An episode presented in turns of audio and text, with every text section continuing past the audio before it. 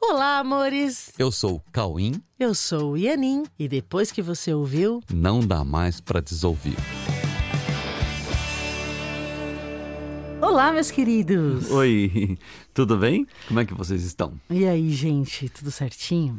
Amores, olha, é o seguinte: nós precisamos contar para vocês que há uma decisão que podemos tomar e que otimiza todas as nossas ações em todas as nossas cenas. E é uma decisão que nos traz uma constante sensação de paz. É, tem uma decisão, é uma coisa, parece sutil, muito sutil assim, mas vamos lá, vocês vão entender o que nós estamos falando. E é por isso que hoje nós vamos falar sobre decisão e otimização. Então, se você quer paz, e nós sabemos que você quer, você vai precisar começar fazendo algumas reflexões. Isso. Então é o seguinte, ó. Como posso relacionar decisão com otimização? É de que forma que as decisões operam na otimização? Há alguma decisão que possa garantir a maior otimização possível em todos os casos? Qual é o ponto de visão a partir do qual essas respostas podem ser precisas? E qual é a relação entre esse ponto de visão ideal e as decisões a serem tomadas? O convite é reflitam sobre isso, né? Qual é a relação entre o ponto de visão ideal e as decisões a serem tomadas? De que forma esse ponto de visão pode gerir processos de maior otimização? Há uma decisão a ser tomada para que esse ponto de visão possa ser alcançado? O que concorre com essa decisão? Aliás, você já pensou em otimização, em otimizar o seu dia? Você já pensou nisso? Né? Porque senão essas reflexões nem, nem fazem sentido. Otimizar para quê? Em que sentido também, né? Então, o que concorre com essa decisão? É, quando nós falamos em otimização, primeiro, vamos entender direito isso. Quando a gente fala em otimização, nós precisamos localizar o que é que nós queremos otimizar. Ok? Exatamente. Então, nós precisamos ter muito nítido na nossa mente a meta que nós queremos alcançar. Porque você precisa saber o que é que você quer alcançar para poder otimizar esse processo, ok?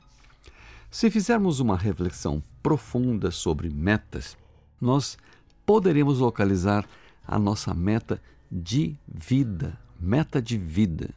Não sei se vocês já pararam para olhar profundamente sobre isso. Qual é a meta da sua vida? Qual a sua meta de vida mesmo? O que nós queremos realmente alcançar? Qual é o fim ao qual nós queremos destinar tudo em nossa vida? Entenderam isso? Qual é o fim ao qual queremos destinar tudo em nossa vida? Sabe, meta de vida mesmo, não metas temporárias, meta de vida. Há algo que todos queremos, sem exceção. E o nome disso é felicidade. Todos querem ser felizes, todos. Olha, todos querem ser felizes. Você pode questionar qualquer pessoa, todas as pessoas querem ser felizes. Okay? A questão é que cada um acredita que vai alcançar a felicidade à sua maneira, à sua própria maneira. E essa maneira é estritamente pessoal. Será que isso é assim realmente? Será que esse pensamento, né, de alcançar a, fe a felicidade de uma maneira individual, pessoal, tem bases suficientes para garantir a otimização do caminho da felicidade? Então, nós precisamos olhar muito bem para isso, definitivamente. E aí nós poderemos chegar a lugares definitivos. A gente olhar direito mesmo para isso, nós podemos, nós podemos chegar em lugares definitivos, a partir dos quais as nossas buscas se tornam objetivamente conscientes. Porque as pessoas se, se acham muito diferentes umas das outras, né? Por isso que para cada um parece que a felicidade é de um jeito. Mas o que nos diferencia e nos coloca em uma posição de indivíduos isolados, cada um em suas buscas individuais por uma felicidade que nunca chega, o que parece que nos diferencia mesmo não é o que nós somos, mas é o que nós pensamos. E somente isso, nada mais do que isso. Cada um de nós adota um sistema de pensamento particularizado em suas especificidades, entende? É muito particular e com coisas muito específicas. E se identifica com ele, acreditando ter se transformado nisso. Você adota um sistema de pensamento muito particular e pensa que você se transformou nesse sistema de pensamento. E, a partir dessa identificação, você passa a defender esse sistema, afinal, você acha que esse sistema é você. Você passa a defender esse sistema como se qualquer ameaça a esse sistema fosse uma ameaça a si mesmo. Então, esse sistema de defesa, é, ou seja, defender um sistema de pensamento, né? esse sistema de defesa mantém os nossos sistemas de pensamento separados, porque os sistemas de defesa ficam se defendendo entre si. E aí esses sistemas de, de pensamento ficam separados entre si e mantidos de uma maneira totalmente isolada isolado de qualquer interferência que ameace a continuidade de cada um desses sistemas. Deu para entender? E isso nos mantém isolados em um universo particular de pensamentos, de pensamentos que se projetam em cenários que também são percebidos com base nessa mesma estrutura mental isolada. Pois é, muito sério isso, né? Sabe por quê? Porque essa situação de isolamento mental é a causa última de todo o conflito interno e externo na comunidade humana. O isolamento mental é a causa de todo o sofrimento humano, e isso se reflete em todos os cenários, determinando a qualidade do que a humanidade chama de vida, né? Você determina a sua qualidade do que você chama de vida pelo status de isolamento mental. Essa sensação interna se projeta nas relações, fazendo com que os fluxos relacionais e de, de projetos de grupo ou sociais se tornem conflituosos e desgastantes. O sistema de pensamento de cada indivíduo faz julgamentos, também individualizados, sobre tudo, com base em metas particularizadas, gerando um grande consumo de energia em conflitos que roubam a excelência dos projetos.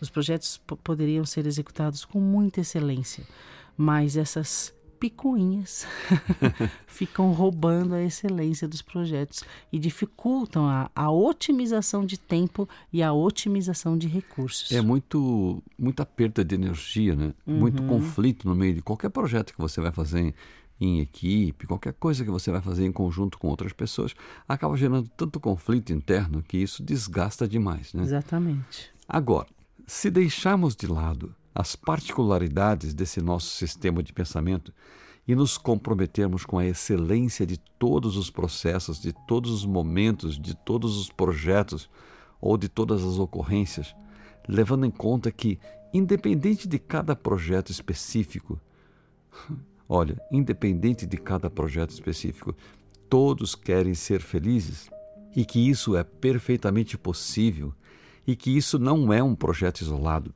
mas que a felicidade, assim como a vida, entendam isso, é a parte mais importante de tudo isso. Se for entendido que a felicidade, assim como a vida, é uma única instância, a felicidade e a vida são uma coisa só. A vida, vida e felicidade são uma coisa só. Que isso é uma única instância da qual nós podemos tomar conhecimento ou não e isso em cada momento ou em todos os momentos. Se nós entendemos que é uma coisa só, vida e felicidade é uma coisa só, então aí então nós poderemos tomar uma única decisão e uma decisão definitiva que nos colocará em um posicionamento radicalmente diferente de tudo o que nós já fizemos, tudo o que nós já vivemos e que nos colocará em um nível de confiança e de paz que nós nunca tivemos antes, pois isso estará condicionado apenas ao grau de acesso que temos a essa instância. Porque assim, essa instância existe, a vida e a felicidade são uma única instância. E se a gente acessa isso, aí você vai descobrir, a gente vai descobrir o que é realmente felicidade. É uma outra coisa, é uma outra sensação interna, é tudo outra coisa. E, e na verdade, essa sensação interna, esse nível de felicidade é muito mais relativo ao quanto você alcança essa instância ou não, do que em relação às ocorrências que você acredita que vão, que vão te deixar mais feliz ou não, entendeu? Que decisão é essa?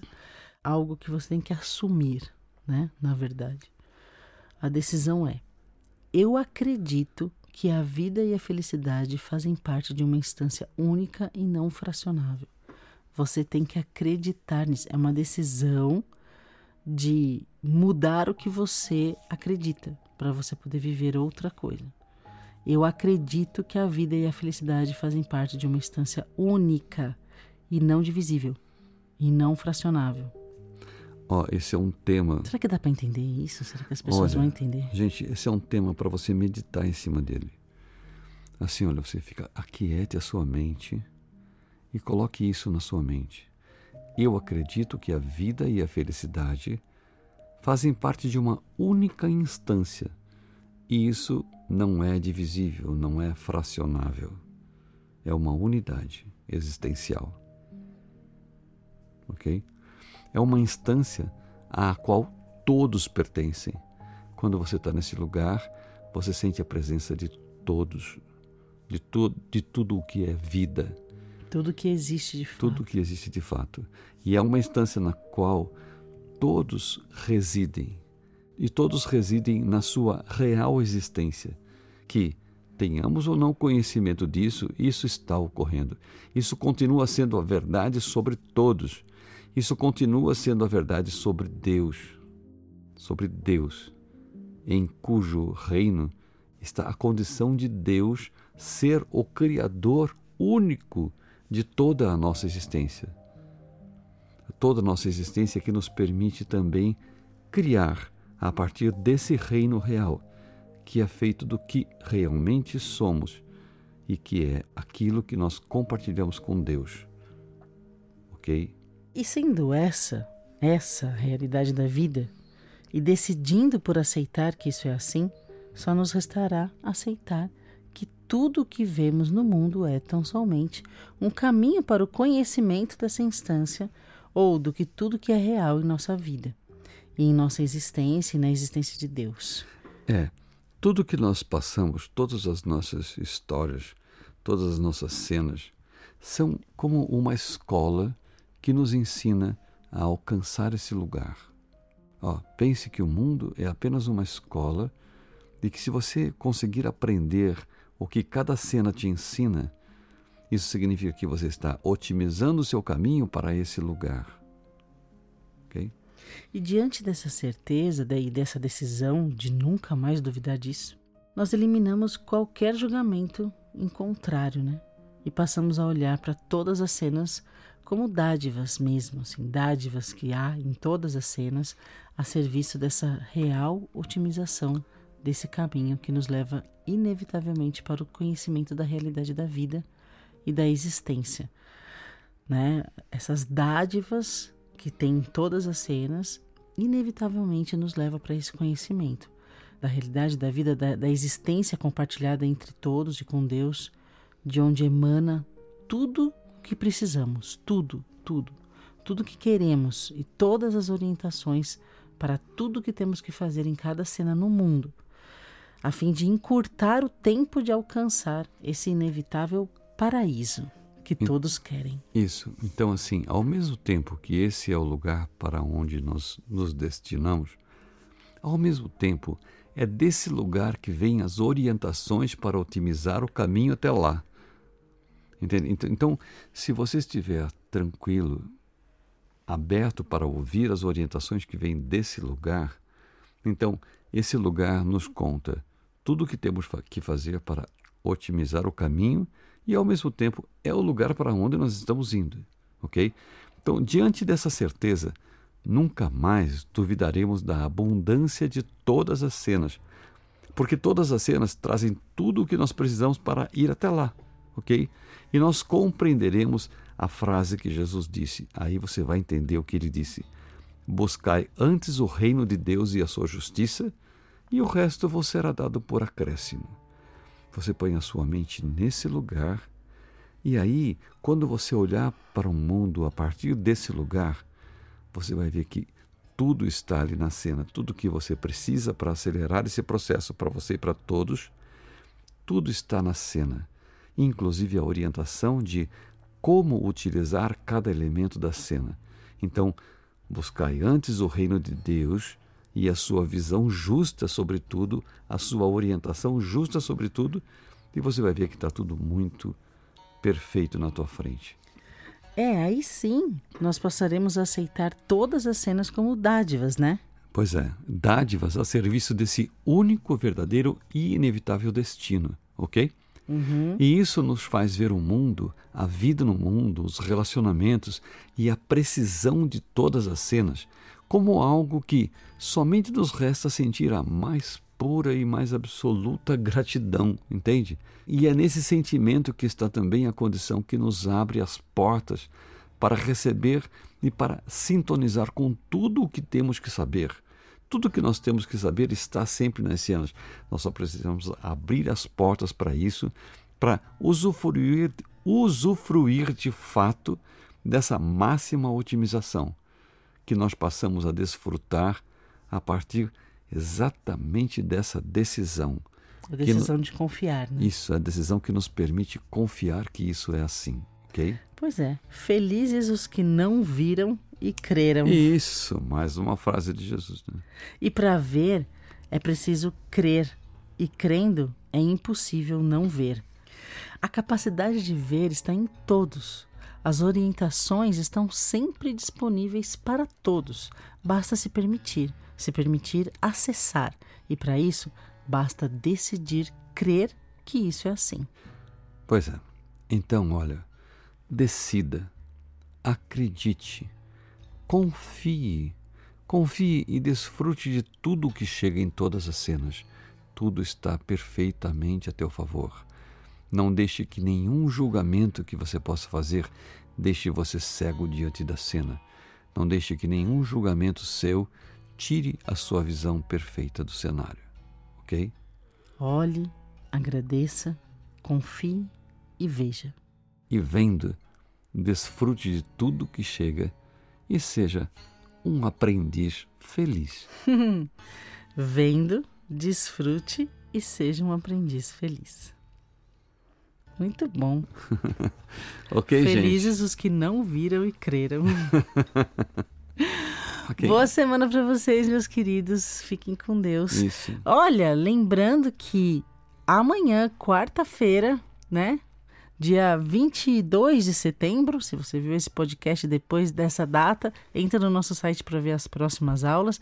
Mas nessa quarta-feira tem a primeira aula do curso Verdade Presencial e você está convidado. Tem mais cinco aulas que você pode assistir, então entra no nosso site coexiste.com.br para assistir uma aula degustação nesse início de turma. Isso. Tá é, nas primeiras cinco aulas, você escolhe uma que você acha legal, que você quer conhecer e aí você já embala. Embala e entra no curso. tá bom? Melhor deveria assistir as primeiras, né? se você já entra no curso. É, se você não perde aula. É isso aí, seja um aprendiz feliz. Tá bom? Um grande um beijo. beijo. Tchau. Tchau.